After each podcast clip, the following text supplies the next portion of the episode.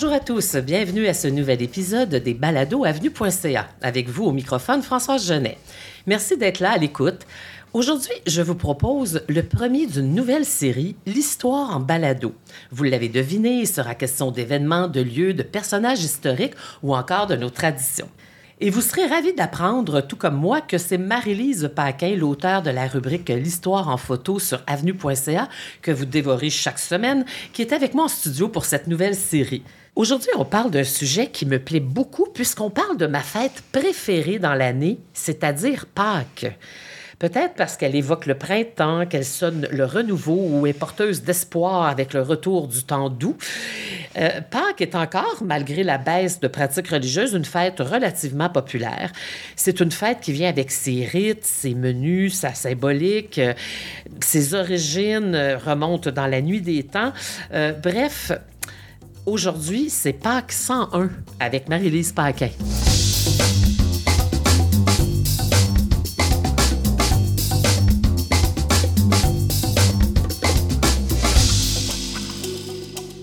Avant de nous lancer dans le sujet du jour, je vous rappelle qu'Avenue.ca est une initiative du réseau FADOC et que nous enregistrons du studio de Montréal Cowork. Et bien sûr, tous les liens utiles pour les contenus qui seront évoqués pendant l'entretien sont dans le descriptif de l'épisode. Bonjour Marie-Lise Paquin. Bonjour Françoise. Bienvenue au micro d'avenue.ca. C'est plaisant de te retrouver là. Ben, ça me fait tellement plaisir. Ah, c'était. Euh, la plupart des gens suivent, euh, qui suivent avenue.ca voient tes belles photos, ton, tes galeries historiques. Je vais quand même rappeler un peu ton parcours, Marie-Lise. Euh, toi, tu es détentrice d'une maîtrise en histoire. Tu enseignes d'ailleurs l'histoire au Collège Lionel Groux et au Cégep André Laurando. Tu as une très, longue feuille de route comme journaliste, chroniqueuse, notamment à Historia, Art TV, Châtelaine, Sympathico, où on s'est connus d'ailleurs à l'époque, et bien sûr sur avenue.ca. Tu as également publié un premier roman, un mixtape en héritage que j'avais beaucoup aimé chez Québec Amérique en 2016. Et on te retrouve donc au micro aujourd'hui avec nous. Et c'était un naturel, hein, parce qu'on a l'histoire en photo sur avenue.ca et voilà qu'on fait l'histoire en balado. Pâques, les cloches, les œufs, les petits lapins. Ça remonte quand même à. Hein, Pâques était même une fête avant Jésus. Oui, tout à fait. Euh, donc, et, longtemps, ça a été euh, la fête des fêtes hein, dans la culture catholique euh, ici et ailleurs dans le monde. Mais il y a beaucoup de, rites et de croyances, de pratiques religieuses qui tendent à disparaître. Donc, on va revenir un peu sur les origines, puis les traditions, puis les croyances populaires liées à la période de Pâques. Et donc, effectivement, Pâques vient du mot hébreu pesach, pardon ma prononciation, euh, qui veut dire passage. Euh, donc, à l'origine, c'est une fête juive euh, qui a été reprise par les chrétiens qui, ont, ajouté la commémoration de la résurrection de Jésus. Et c'est, selon certains historiens, ce serait peut-être même avant ça, une espèce de fête de transhumance du printemps qui a été fêtée par les nomades. Donc, c'est que ça, remonte à très, très loin. Et euh, ça peut sembler étrange là, de, de, faire un peu une Pâque 101, mais c'est ça, comme je disais, c'est pour revenir un peu là, sur ces traditions-là qui, qui se perdent avec le temps. Donc, déjà, pourquoi la date change à chaque année? Bien, au cours des trois premiers siècles après la mort de Jésus-Christ, les églises chrétiennes ne s'entendaient pas sur la date de Pâques. Et en 325, au Concile de Nicée, on a décidé que Pâques, ce serait le premier dimanche suivant la pleine lune du printemps. Donc, entre le 22 mars et le 25 avril. Cette année, c'est tard, hein, c'est le 17 avril. Et les Pâques chrétiennes, on pense que peut-être que c'est juste le vendredi saint, puis le, bon, après ça, le, Pâques, où on mange le chocolat. Mais c'est tout un cycle qui commence avec la période du carême, donc plus précisément avec le mercredi décembre, qui cette année est le 2 mars. Et ça se poursuit pendant toute la semaine sainte. Ça culmine à Pâques. Puis ensuite, le cycle continue avec l'ascension et la Pentecôte. Là. On ne rentrera pas dans tous ces détails-là, mais on va au moins euh, décrire un petit peu plus les, les principales étapes. Le carême, c'était plate, ça. Ben, c'est ça, la première étape, c'est vraiment le carême. Et euh, le mot carême veut dire finalement quarantaine, hein, une période de 40 jours. Le chiffre 40 est très, très important dans la Bible, que ce soit les 40 jours euh, que Jésus a passés dans le désert. Et on sait que le carême était pratiqué dès les premiers siècles du christianisme, mais euh, c'est vraiment plus tard qu'on va faire commencer au mercredi décembre, puis qu'on va, on va mettre en place un calendrier euh, plus, plus clair. Et, Et le carême, il n'y a pas que la religion catholique qui, qui pratique le carême. On a le ramadan, par exemple, chez les musulmans. Euh, il y a d'autres rites religieux à travers le monde qui utilisent le carême comme euh, euh, passage de, de, réflexion ou de recueillement ou de purification. Tout à fait. Le jeûne est présent dans, presque toutes les religions parce que la fin éveille la fin de l'âme. Hein, c'est ça qu'on se dit. Comment le carême était vécu hein, par nos ancêtres? Donc, bien entendu, il s'est adouci avec le temps hein, parce que si on prend un catéchisme de, du diocèse de Québec de 1702 comme référence, il fallait s'abstenir vraiment de la chair, se contenter d'un seul repas le midi et d'une collation le soir. Et c'était tous les fidèles entre 21 et 60 ans. Donc, évidemment, les enfants et les personnes âgées euh, n'étaient pas obligés de faire le carême. Et au milieu du 20e siècle, au Québec, on parle plutôt d'un seul repas complet les jours de semaine avec deux collations. Et évidemment, on n'a pas le droit de manger de viande le vendredi. On fait abstinence à ce moment-là.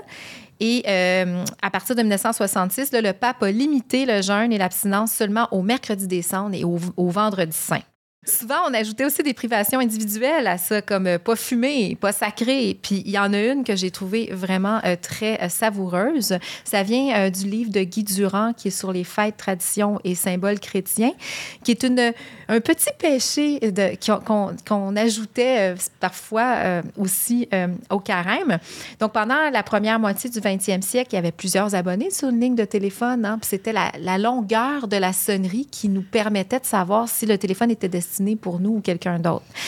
Et donc, il y a plusieurs curieux qui écoutaient les conversations ah téléphoniques des autres. Bien sûr. ça remonte pas si loin. C'était Facebook de l'époque, écoute. c'est ça. Donc, une des privations du carême à cette époque-là, c'était de ne pas écouter les gens au téléphone. Hmm. On devait s'abstenir. Pour dire le plaisir qu'on prenait à le faire. Hein? Oui, c'est ça. Donc, c'est un, une, petite, une petite privation de plus. Au Moyen Âge, il y avait la mi-carême. Il y avait une petite relâche. On se permettait... Euh, oui, ben il faut, faut, un petit break là, dans ces 40 jours-là. Euh, donc, depuis le Moyen Âge, les fêtes de, de mi-carême sont devenues une espèce de, relâche carnavalesque. Hein. C'est là qu'on lâche, on lâche son fou. Ça ressemble un peu au Mardi Gras hein, qu'on a décrit dans l'autre chronique. Souvent, il y avait des mascarades aussi. Et la mi-carême est un espèce de personnage allégorique, hein, légendaire. C'est euh, un voisin, souvent, ou euh, une personne de Très, très engainé, avec des oripeaux comme... C'est ça. Il se déguise en vieille avec un bâton parfois, on se barbouille le, visage de jus de tabac, la tête cachée dans un, dans un vieux chapeau. Ben évidemment, je suis, plus au 19e siècle. et puis, souvent, on, attachait aussi des arêtes, puis des queues de poisson, des guenilles, tout ça. Et euh, donc, ce personnage-là se promenait, évidemment, dans les, dans les soirées. Euh, et donc, euh, l'idée de se déguiser pour la mi-carême est, quand même, est quand même assez populaire. Et la tradition a même subsisté dans certains villages au Québec, comme aux îles de la Madeleine, l'île aux coudes, l'île aux grues aussi à Natashquan. Ben oui, quand ouais, même. Ouais. Et puis parfois, ça, ça, pouvait être plusieurs jours, donc les gens se masquaient, se déguisaient. Et, ce qui est intéressant de voir, par exemple, à Natashquan, c'est que la fête a évolué. Donc au, début du 20e siècle, c'était souvent des, des, hommes plus vieux là, qui se déguisaient, puis bon, avec ce qu'il y avait sous la main, parce qu'on n'avait pas des costumes euh, facilement partout. Et euh, c'était un peu un symbole de la peur. Pour les enfants, on disait la mi-carême va venir au lieu du bonhomme 7 heures. Euh, donc c'était plus, ça faisait peur souvent. Et euh, l'Église a essayé, bon, d'y mettre fin puis de, réglementer ça un peu. Et c'est devenu encore populaire dans les années 30. Les femmes aussi participaient, donc on a, il y avait de plus en plus de costumes euh, différents. Donc à Natashquan, c'était très vivant, Nami Carême. Il y avait aussi la tradition des rameaux. Moi, j'aimais les tresser, les détresser quand j'étais jeune. Mais oui, tout à fait. En fait, la semaine sainte commence avec le dimanche des rameaux. Et euh, les rameaux sont bénis et sont vraiment vus comme des objets sacrés. Hein, on les accrochait dans plusieurs pièces de la maison, au-dessus des portes. Il y en a qui, qui, les tressent, effectivement, comme tu disais. On les met avec les croix, on les suspend un peu partout. Et on les garde et on en prend soin jusqu'à l'année suivante. Donc, c'est important parce qu'ils protègent la maison contre la foudre, les ouragans, les incendies. On peut les, utiliser aussi comme goupillons pour asperger euh, d'eau bénite un mourant ou, euh, en gros, ça rappelle hein, la présence de Dieu dans la maison. il y a une expression euh, savoureuse par rapport aux rameaux, c'est faire ses Pâques avant les rameaux. Ah. Est-ce que tu sais ce que ça veut dire? Non. Ça veut dire qu'une femme est déjà enceinte avant de se marier. Ah, presque aussi savoureux que le petit pain au four. c'est ça. Donc, euh, c'était comme pas moral à l'époque. Donc, c'est une bonne façon de montrer qu'elle a fait les choses à l'envers.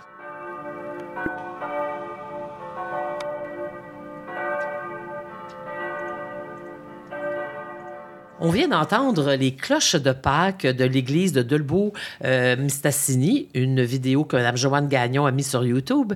Euh, les cloches de Pâques, le jeudi saint, s'arrêtent. Tout à fait. après la messe jeudi saint, euh, les cloches, on les entend pour la dernière fois avant le samedi saint. Donc, il y a une légende qui dit que les cloches se taisent et elles vont à Rome. Elles vont, toutes les cloches du monde vont rendre visite euh, au pape. Et euh, on dit qu'ils sont allés chercher les clés du savoir hein, qui va permettre finalement le retour vers Pâques. Et donc, c'est ça. Donc, on n'entend pas les cloches jusqu'au samedi. Et le vendredi saint, que se passe-t-il? Bien, le vendredi saint, tout s'arrête. Hein. C'est vraiment le respect de la mort de, de Jésus-Christ. Et il y a plusieurs croyances populaires hein, qui sont liées euh, au Vendredi saint. Et j'ai quelques exemples ici qui sont tirés de l'excellent ouvrage de Jean Provencher, Les quatre saisons dans la vallée du Saint-Laurent. Euh, donc, le Vendredi saint, entre autres, on doit éviter d'entailler les érables parce qu'il peut couler du sang. Rien de moins. S'il pleut pendant la lecture du texte de la Passion, il va mouiller pendant 40 jours. Ouf. Ouais. Si une mère aimerait que son, que son bébé ait les cheveux frisés, faut lui couper euh, les cheveux le jour du vendredi saint. Ah, ça, je suis sûre que mes parents ont dû le faire plusieurs fois. ça a bien marché.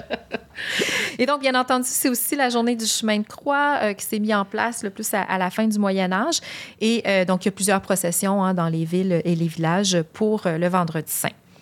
Et on arrive au samedi saint avec le retour des cloches. Et euh, donc, le samedi saint, c'est un peu comme un prolongement hein, du vendredi saint. Donc, c'est une journée de repos et de jeûne. Et pendant la lecture du Gloria, les cloches reviennent de Rome. Et quand les cloches sonnent à nouveau, euh, donc, il y a une croyance qui dit qu'il faut déposer son enfant euh, pour qu'il fasse ses premiers pas. C'est intriguant de voir euh, toutes les, croyances qui se sont greffées autour des rites euh, religieux comme ça. Tout à fait. Et dans les villes et les villages, c'est souvent la journée des euh, marchés fleuris. Donc, on va mettre des fleurs de papier un peu partout. On en attache aux crinières des chevaux, etc. Je vous invite à écouter avec nous en ce moment. J'ai trouvé ça sur. Euh, c'est une initiative du réseau FADOC, Région des Laurentides, qui, pendant la pandémie, a choisi d'offrir un compte plutôt que le décompte à ses membres. Et je suis tombée tout à fait par hasard sur cette extrait savoureux. C'est un conte raconté par Yvon Boutin qui parle d'une autre tradition de Pâques que moi j'ai vécue petite, l'eau de Pâques. Je, vous laisse écouter l'extrait, on y revient avec Marie-Lise. Là, finalement, on arrive au pied des pruches, puis là, il y avait l'eau qui jaillissait de la terre. Fait que là, il s'assit d'un bord, moi je traverse, je m'assieds de l'autre bord, prends mes deux cruches, lui il garde les deux siennes. Et là, il me dit, gardez, monsieur Yvon va vous expliquer un peu, il dit c'est quoi? Il dit là, il dit quand la lumière va atteindre le, ruisseau, d'où la source coule, ben il dit c'est là qu'on va commencer à cueillir l'eau. Puis pour l'accueillir, il dit il faut l'accueillir comme ça. Puis là il monte avec sa cruche. Comment on mais la cruche n'était pas dans l'eau. Il montre comment on était pour le faire. Que là on cueillait les gouttes dans leur élan vers la lumière. Il dit, Monsieur Yvon, il dit, ces gouttes-là, ils sortent des profondeurs noires de la terre et ils prennent contact avec la lumière. Puis il dit, c'est de saisir leur élan vers la lumière, c'est ça qui leur donne leur pouvoir si particulier. Puis il dit ça, Monsieur Yvon, c'est ma mère qui m'a enseigné ça. Je dis, ah, OK, c'est de même, OK, on l'accueille, on la ramasse pas, on l'accueille, OK, correct. Fait que, OK, fait que on attend un peu, tac, whoop, là, quand le soleil a frappé la surface du ruisseau, là, c'est comme si, c'est peut-être dans ma tête, là, mais c'était dans mes oreilles aussi, c'est comme si l'eau s'est mise à chanter différemment. Alors, on voit qu'il y a toute une, toute une série de croyances et de rites autour de cette fameuse eau de Pâques. Ben oui, tout à fait. Le matin de Pâques, il faut vraiment se lever à l'aube pour aller cueillir l'eau de Pâques dans un ruisseau, une rivière ou et, un fleuve. Et on dit cueillir comme, comme il nous l'explique. oui, tout à fait. J'ai appris comment, hein, parce que toi, tu l'avais déjà faite. Oui, Moi, je ne l'ai jamais fait en famille. Et cette eau-là avait des propriétés magiques. Euh, on dit qu'elle ne peut pas devenir trouble, donc euh, elle ne se corrompt pas. Elle peut guérir des maladies de la peau, des troubles de la vue, des, bobos, là, comme des petites indispositions. Et si on en boit sur place, ça, garantit la bonne santé euh, pour toute l'année. Et ça peut aussi protéger contre euh, les intempéries, éloigner les mauvais esprits. On peut bénir la maison avec les, avec les rameaux, avec euh, de l'eau de Pâques aussi. Et donc, ce rituel-là est resté à plusieurs endroits. hein. Il est encore présent. On va encore chercher l'eau de Pâques au petit matin à certains endroits. Mais c'est un beau moment parce qu'il faut y aller à la fin de la nuit, avant que le jour se lève, et aller le plus près possible de la source même et ramasser, comme il explique, euh, l'eau qui, qui va dans la cruche au moment où la lumière du jour euh, sort. euh, c'est, c'est une belle histoire. Ben, on y va pour le moment, en fait, pour le recueillement en forêt, parce que c'est beau d'être là, mais euh, Oui, tout à fait. Puis il y a une autre croyance aussi euh, du matin de Pâques où on dit qu'au lever, du- le- au, à son- au lever, au, début de la journée, le soleil danse. Donc le soleil en se levant danse. Donc là aussi, on va aller regarder là, sur le bord du fleuve pour voir euh, si le soleil euh, saute à l'horizon. Et bien, bien entendu, on est à Pâques, donc on peut enfin euh, manger en famille des viandes et des friandises. Donc, et là, c'est euh, bombance, parce qu'après le carême, euh, c'est ça. Donc, on fait un bon repas en famille. Mais ça, c'est resté quand même le brunch de Pâques. ah hein, oui, tout à fait. Tout à fait. Et, et l'omelette, c'est comme imposé hein, le midi de Pâques parce que, bien entendu, on n'avait pas eu le droit de manger des œufs. Fait que là, on en a à profusion. Et le jambon. Oui, souvent le bon jambon fumé, les grillades de l'art. Donc, c'est vraiment euh, parfois des, même des, des ragoûts. Euh, donc, on en profite ce jour-là. Et euh, aussi, il y a les œufs. Ben, pourquoi les œufs de Pâques? hein? On peut se poser la question, d'où c'est que ça vient, les œufs de Pâques?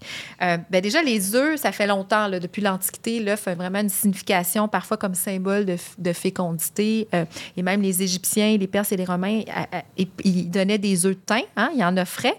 Et au début du christianisme, on faisait aussi bénir les œufs euh, au jour de Pâques. Donc, ça remonte à très, très loin. Et c'est devenu une tradition, finalement, de manger des œufs, comme je disais, parce qu'on en a été privé pendant tout le carême. Et jusqu'au 19e siècle, ben, c'était des œufs naturels, bien entendu, hein? Euh, et, euh, on pouvait les décorer. Et euh, dans certaines régions, ce qui est intéressant, c'est qu'on disait aux enfants que c'est les cloches qui étaient parties à Rome, on se rappelle, hein, sont allés à Rome pendant deux jours, qui, qui avaient semé les œufs de Pâques sur leur route au retour. Puis en Allemagne, en Angleterre, aux États-Unis, on dit que c'est des lièvres et des lapins qui amenaient les œufs. Donc, il y a des Ah, différences. d'où la fameuse euh, image du lièvre et du lapin de Pâques. Tout à fait. Et moi, ce qui m'intrigue, là, puis ce que je veux savoir, c'est quand est-ce qu'ils sont devenus en chocolat, les œufs? Ben oui, ben c'est sûr qu'à partir du milieu du 19e siècle, là, les techniques des chocolatiers avec les moulages se sont perfectionnées. Donc, on a réussi à faire euh, des œufs, des, des lapins, tout ça.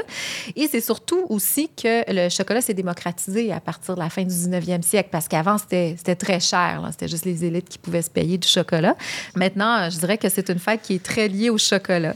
Et euh, si vous n'avez pas fait vos Pâques, donc la fameuse expression faire ses Pâques, qu'est-ce que ça veut dire? Évidemment, ça veut dire avoir fait la communion, de s'être confessé pendant la période des Pâques, d'avoir fait son carême aussi. Mais si vous les vous avez- vous n'êtes pas, vous pas communié, vous n'avez pas fait votre, votre confession avant le dimanche, euh, le dimanche suivant, donc la Quasimodo, le 24 avril cette année, vous avez encore une dernière occasion de faire vos Pâques. Après Pâques, au dimanche suivant, qu'on appelle la Quasimodo, le 24 avril, c'est la dernière occasion de faire ses Pâques. hein. Si on n'a pas fait encore ses devoirs religieux, c'est-à-dire de se confesser, de communier, c'est la dernière chance qu'on a. Sais-tu ce qui arrive si tu fais pas tes Pâques? Il y a une vieille superstition européenne qui, évidemment, qui est passée au Québec, c'est que ceux qui font pas leur Pâques peuvent se transformer en loup-garou. Oh là là! Ah oui. Donc, le diable va les condamner à prendre la forme d'un d'un animal, un gros chien noir, et euh, qui va errer pendant toute la nuit dans les champs, dans les bois. Et même les chiens ont peur euh, de, de ce loup-là. Et euh, c'est tout ce qu'il faut faire en présence d'un loup-garou. Ce qu'il faut faire en présence. Mon Dieu, mais on est toujours dans Pâques, là, oui? non, je ne sais pas. Comment me défendre contre les loups-garous? Bon, tu dois te signer dévotement. Et bien sûr. Ensuite, et ça, c'est pas évident. Tu dois essayer de tracer sur le front de la bête un grand signe de la croix. Ah oui, d'accord. hein, c'est Ah ça? oui. Puis il faut que tu y tires une goutte de sang. Bon, ben, c'est toi. Puis en plus, tu n'as pas le droit d'en parler parce que si tu en parles, c'est un mauvais sort. Donc, tu vas peut-être pouvoir délivrer quelqu'un qui n'a pas fait mon Pâques à moi est plus festif. J'aime mieux le jambon et les, les chocolats. Oui, on va en profiter pour ça. Alors, c'est une fête qui continue d'être de d'être célébrée un peu partout euh, en Occident. Euh, on espère que vous, vous serez en famille, que vous aurez un très beau euh, brunch de Pâques. merci, Marie-Lise, d'avoir revisité cette fête et ses traditions, parfois aussi païennes et superstitieuses que religieuses, avec nous. Je vous rappelle que vous pouvez voir l'histoire en photo que publie chaque semaine Marie-Lise sur avenue.ca. je vous remercie d'avoir été à notre écoute. Allez faire j'aime sur notre page Facebook pour ne rien rater de nos contenus. Et moi, je vous dis à la prochaine.